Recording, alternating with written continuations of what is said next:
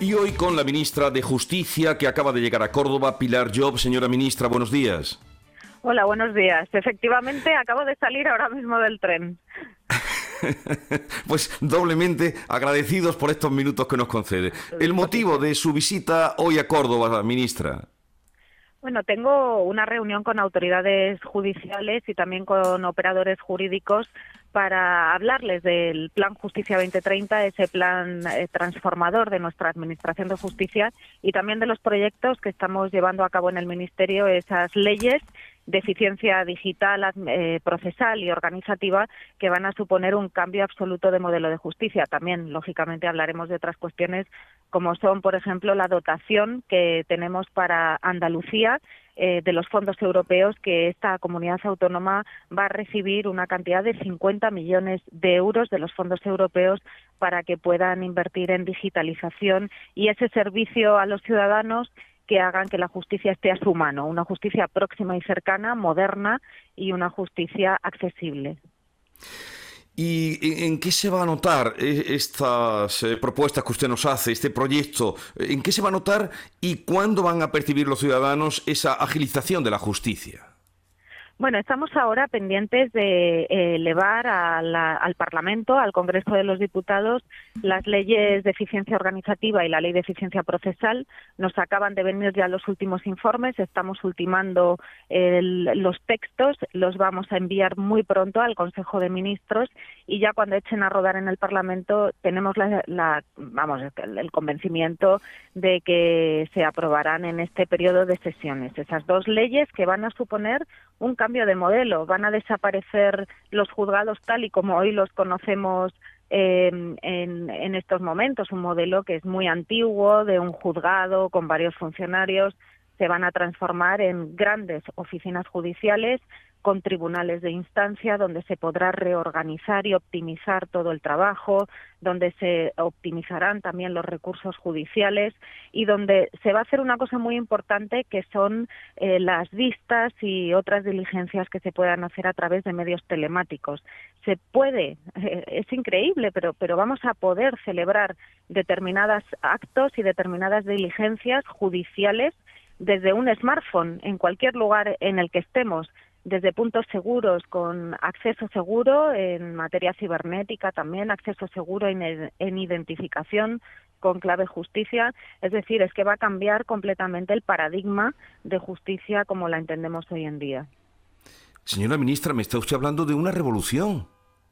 Sí, es una auténtica evolución de nuestro modelo de justicia. Efectivamente, vamos a pasar del siglo XIX al siglo XXI directamente sin haber transitado por el 20.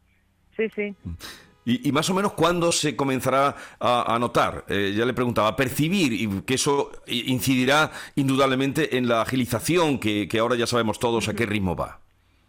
Sí, bueno, ya se está notando, ¿eh? porque con ocasión de la pandemia tuvimos que poner en práctica la creatividad eh, de, de, todos los operadores jurídicos y también de los equipos del Ministerio para que se pudieran hacer determinadas vistas y determinadas actuaciones de manera telemática y yo aquí lógicamente debo agradecer a todos los funcionarios, funcionarias, jueces, juezas, procuradores, abogados, quienes han eh, trabajado en el sector justicia, pero también a los ciudadanos que han tenido que soportar esta situación y adaptarse a una nueva manera de hacer las cosas.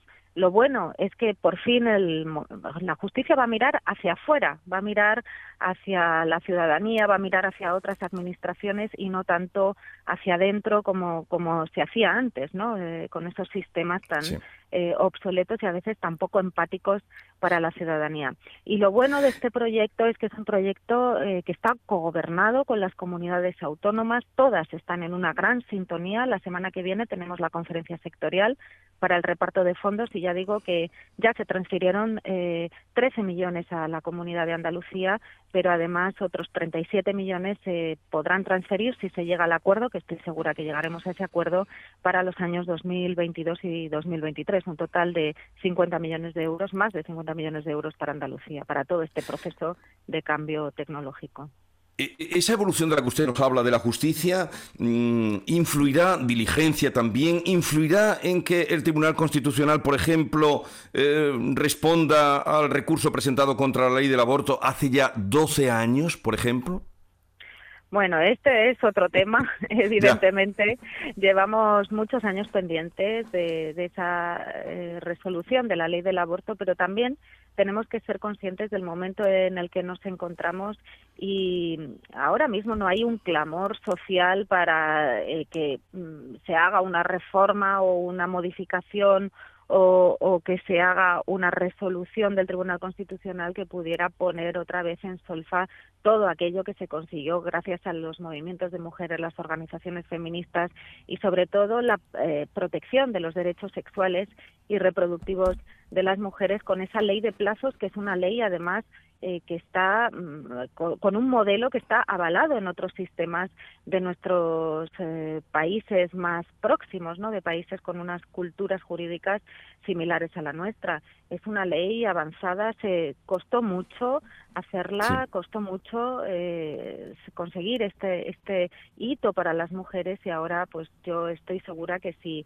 el Tribunal Constitucional decide abordar esta ley se hará mm, teniendo en cuenta también el contexto social y las demandas del feminismo y de las organizaciones de mujeres. Eh, lógicamente, yo le decía por, por, la tardanza, por el tiempo, 12 años ya en responder. Y ahora que eh, ha habido cambios en la dirección del PP, ¿cuándo será posible la renovación mm, tan esperada del Consejo General del Poder Judicial?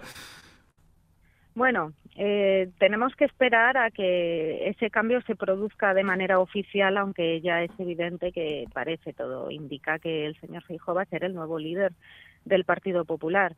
Mm, bueno, el primer movimiento que ha hecho el señor Feijóo ha sido ese pacto entre Vox y el PP en Castilla León y yo espero que se sepa separar ese debate, ese debate político que lo sepan de, separar del debate que necesitamos para llegar a un acuerdo y renovar el Consejo General del Poder Judicial yo no contemplo que el señor Feijó no sea una persona de Estado y no quiera cumplir con la Constitución. Estoy segura que él va a deshacer el lío, el embrollo en el que nos metió el anterior líder, todavía presidente del Partido Popular, el señor Casado, bloqueando la renovación del Consejo, no cumpliendo con la Constitución, no cumpliendo con la ley orgánica e impidiendo la renovación del órgano. Seguro que el señor Feijó está a la altura. Yo no quiero contemplar otro escenario y procederá a deshacer el embrollo en el que nos metió el anterior líder del Partido Popular.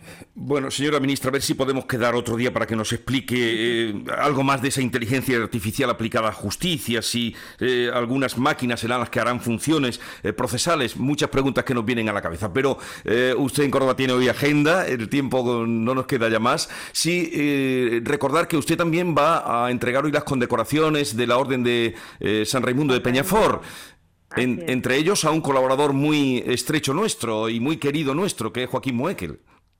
Sí, también al letrado Moekel eh, le vamos a hacer entrega, por supuesto, como a todas las personas que, que han sido reconocidas. Vamos haciéndolo por, poco a poco porque tenemos todavía muchas entregas pendientes porque con la pandemia fue muy difícil, lógicamente, eh, poder hacer actos pero ahora que ya estamos en otro momento, en ese momento de recuperación y pues ahora ya sí estamos retomando estos actos tan bonitos de personas de excelencia donde también pueden venir sus familiares y ver que solos no llegamos a ningún sitio, que necesitamos quienes están cerca de nosotros para lograr esa excelencia, en este caso en el ámbito jurídico.